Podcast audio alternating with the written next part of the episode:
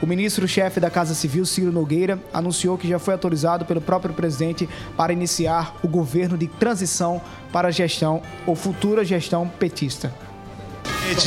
Jair Messias Bolsonaro me autorizou, quando for provocado, com base na lei, nós iniciaremos o processo de transição.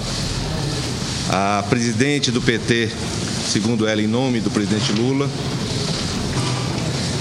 disse que na quinta-feira será formalizado o nome do vice-presidente Geraldo Alckmin. Aguardaremos que isso seja formalizado para cumprir a lei no nosso país.